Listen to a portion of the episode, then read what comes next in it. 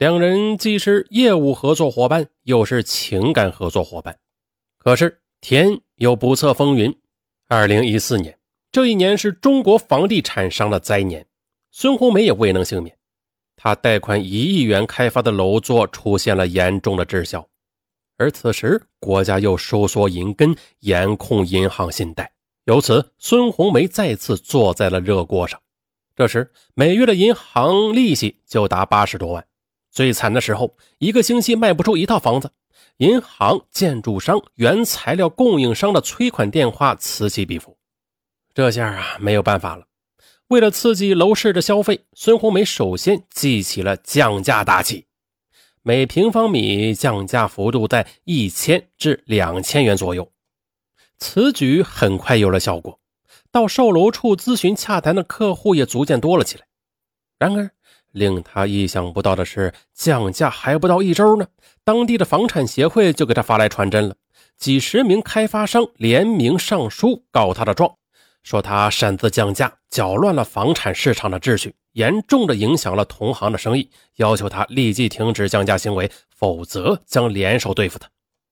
看到一些同行如此无赖，孙红梅既好气又好笑，他郑重地向房产协会发出了一个声明和呼吁。那当前房市形势严峻，不降价只能自取灭亡。任何开发商都享有自主定价和降价的权利。这种联合声讨降价开发商的行为不道德，呼吁所有的开发商在危难之际不搞内讧，共度难关。孙红梅的声明义正言辞，合情合理，但是却招来了同行的一片骂声和口水。又过几日后，在当地的一些主流网站上，关于孙红梅的楼盘建筑质量不合格、啊五证不全等流言便充斥其间。而这期间呢，最令他惶恐不安的是，他跟王淑峰的情人关系也被塞到了网上。面对如此舆论压力，孙红梅只能含泪停止降价行为。很快的，售楼处前又冷落了下来。可是啊，这次降价风波对孙红梅而言是得不偿失的。她不但因此成为业内的公敌，而且也将地下情人王淑峰推上了前台。二零一四年四月十二日，在一家星级宾馆的包房内，王淑峰大骂孙红梅糊涂。原来呀，他的老婆从网上得知两人的关系后，寻死觅活的要离婚，而且还闹到了单位，让他的威信和仕途大受影响。孙红梅理解情人的郁闷，因此默不作声。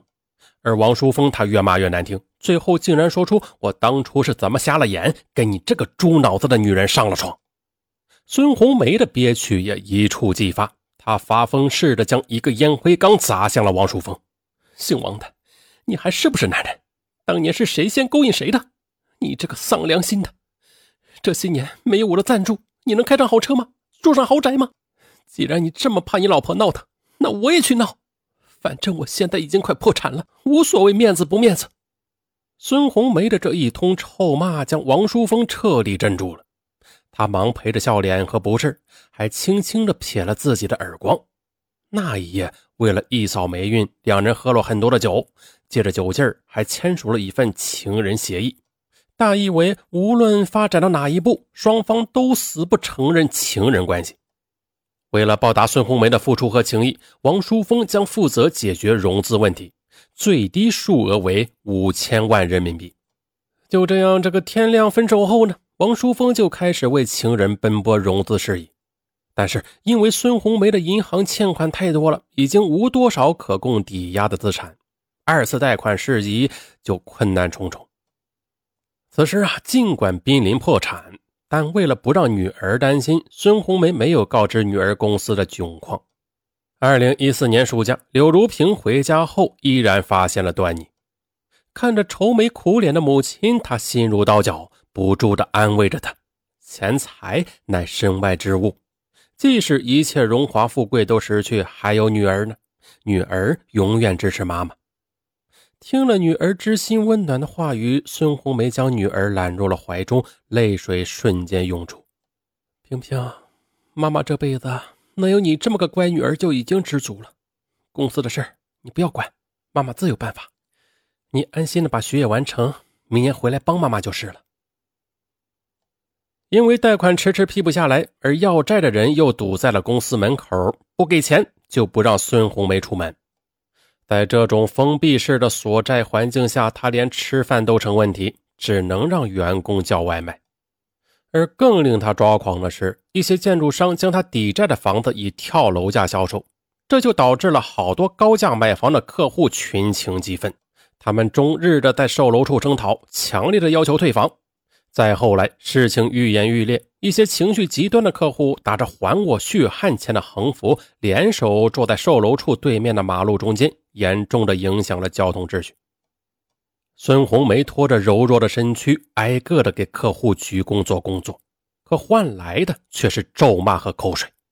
一位身体强悍的男子一下子将她推倒在地。很快的，孙红梅就承受了各方面的舆论压力。要求他尽快给客户一个满意的答复，否则很可能被清理出开发商队伍。面对这种状况，孙红梅多次联系王淑峰，要求他兑现情人协议，可王淑峰总是找理由拖时间。一直到了二零一五年的春节前夕，柳如萍她飞回了烟台，孙红梅将奔驰五百和保险柜的钥匙交到了女儿手中，对她说。今后一切事情都由你全权负责。看着日渐消瘦的母亲，柳如萍心疼不已。在她强力的劝说下，孙红梅悄悄地飞到了海南的一位朋友家躲债。送走妈妈后，柳如萍积蓄力量，企图让公司在她手中起死回生。她不断地向朋友求助，如何能在最短的时间内贷到款？一些朋友告诉她。如果有实力雄厚的信托公司担保，那应该没有问题。就这样，经过一番打探和公关，他决定走曲线救国之路。在春节期间的一个朋友聚会上，柳如萍结识了烟台某国际信托公司老总宋龙明。当他提出合作要求后，宋龙明色眯眯地看着丰腴性感的他：“嘿嘿，刘总啊。”现在找我们融资的客户，那可是碰破腿啊，我们也很难办的。不过，那究竟帮谁又不帮谁，那就要看谁能让我满意了。柳如萍，她一下子就读懂了对方的意思，想起自己一个堂堂名牌高校的大学生，而如今竟然被一些色狼如此调戏，她心中的怒火迅速的窜起。他当面将宋龙明的名片撕得粉碎，砸到了他的脸上。我即使饿死，也不会陪你这样的败类上床。二零一五年二月十五日的晚上，经过反复思量的柳如萍，最终拨通了宋龙明的电话，请他到家中吃饭。那一夜，柳如萍跟宋龙明完成了交易。尽管是屈辱至极，但是看到照片中母亲那甜蜜的微笑，他还是释然了。一个星期后，宋龙明帮助孙红梅联系了一笔贷款，但是啊，可怜的是，竟然只有一百万，而他承诺的本是一千万元。可鉴于当前的处境，柳如萍也无法计较了。二零一五年三月，在一次朋友的聚会上，柳如萍结识了王淑峰，两人互换名片后，王淑峰看着柳如萍的眼神有点异样，但柳如萍却没有察觉。为了争取贷款，柳如萍是三天两头的约王淑峰吃饭，但是王淑峰多次拒绝。柳如萍又派人给王淑峰送去了两万元的红包，可依然被如数的退了回来。而且王淑峰在电话中义正言辞的讲：“再这样就不用交往了。”见王淑峰不近人情，柳如萍原本也想另寻银行贷款的，但是由于融资任务重、时间紧，王淑峰所在的银行又是公司的开户行。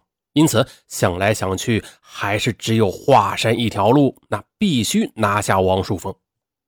可令柳如萍百思不解的是，他通过 QQ 向母亲讲述跟王淑峰结识一事后，母亲马上给他打来电话说：“千万不要跟他来往，公司的贷款另寻银行。”后来到了二零一五年的五月一日，在烟台地产重新焕发生机的时候，柳如萍的公司却到了生死边缘。早晨九点，法院的熟人打电话告知，若再还不上建筑商的工程款，法院便很快的就会查封公司的账号和财产。原想把这个紧急消息告诉妈妈的，但是柳如萍看到桌子上那张她五岁时跟妈妈的合影，那顿时是热泪盈眶了。那时妈妈还不到三十岁呢，乌黑的头发，红润的肌肤。就这样，短短十几年过去，为了打拼事业，妈妈过早的有了三高症状。要是现在把消息告诉他，看着这么多年的心血即将随波逐流，他还挺得住吗？柳如萍整理了一下波动的思绪，决定破釜沉舟。孤注一掷。当晚九时，在烟台市区上广东路的某酒吧，他拨通了王淑凤的电话，故作妩媚的讲：“王总，我喝多了，不能开车回家了呢，能不能麻烦您送我一下？必有重谢。”电话那端的王淑凤沉吟了有一分钟，最终还是答应了。那一夜，故作醉态的柳如萍顺水推舟的跟王淑凤开了房。两人激情过后，柳如萍搂着王淑峰的脖子，撒娇般的讲：“王总，您这可真是英雄救美啊！美人甘愿以身相许，今后您可要多多关照我哟。”王淑峰尴尬的笑了笑：“ 一定一定。”经过一番讨价还价，王淑峰承诺想办法为柳如萍贷款一千万元，先解公司的燃眉之急。可是。令柳如萍大为失望的是，一个多月的时间，王淑峰没有贷出一分钱。柳如萍以他们之间发生的关系相要挟，谁知啊，这个王淑峰竟然很坦然：“我老婆早就知道我在外面有女人了，单位领导也都不管私生活，你爱咋地咋地。”那涉世未深的柳如萍只得认栽。二零一五年六月二十日。烟台市芝罘区法院依法查封了柳如萍公司的账户和财产。作为法人代表的孙红梅原想回烟台处理烂摊子的，但女儿她深知母亲性格要强，怕再气出病来，坚决不让母亲回来。可就在二零一五年七月二日，柳如萍在收拾办公室时，发现了母亲跟王淑峰签订的情人协议。读罢后，她羞愧难当。他也明白了母亲当初的良苦用心，他当即拨通了王淑峰的电话，大骂：“你这个禽兽，你会遭报应的！”可是话还没说完呢，对方已经挂断了。哎呀，这巨大的心理落差让柳如萍暴跳如雷呀！为了报复王淑峰，第二天上午，他便来到了王淑峰所在的银行，并打电话告诉他，如果不下来，他就在银行大厅公开情人协议。可王淑峰万万没想到，一见面，柳如萍便朝他身上泼来汽油，并且死死地抱住他的腰。当他意识到不妙时，火势已经起来了。截至目前，柳如萍和王淑峰依然在烟台市玉皇顶医院接受治疗，有关的司法鉴定正在进行中。警方已经将柳如萍控制，迎接她的将是法律的惩罚。好，今天的这个案子就就就就就就结束了啊！咱们下期不见不散，拜拜！别忘了点赞、留言、加关注哦。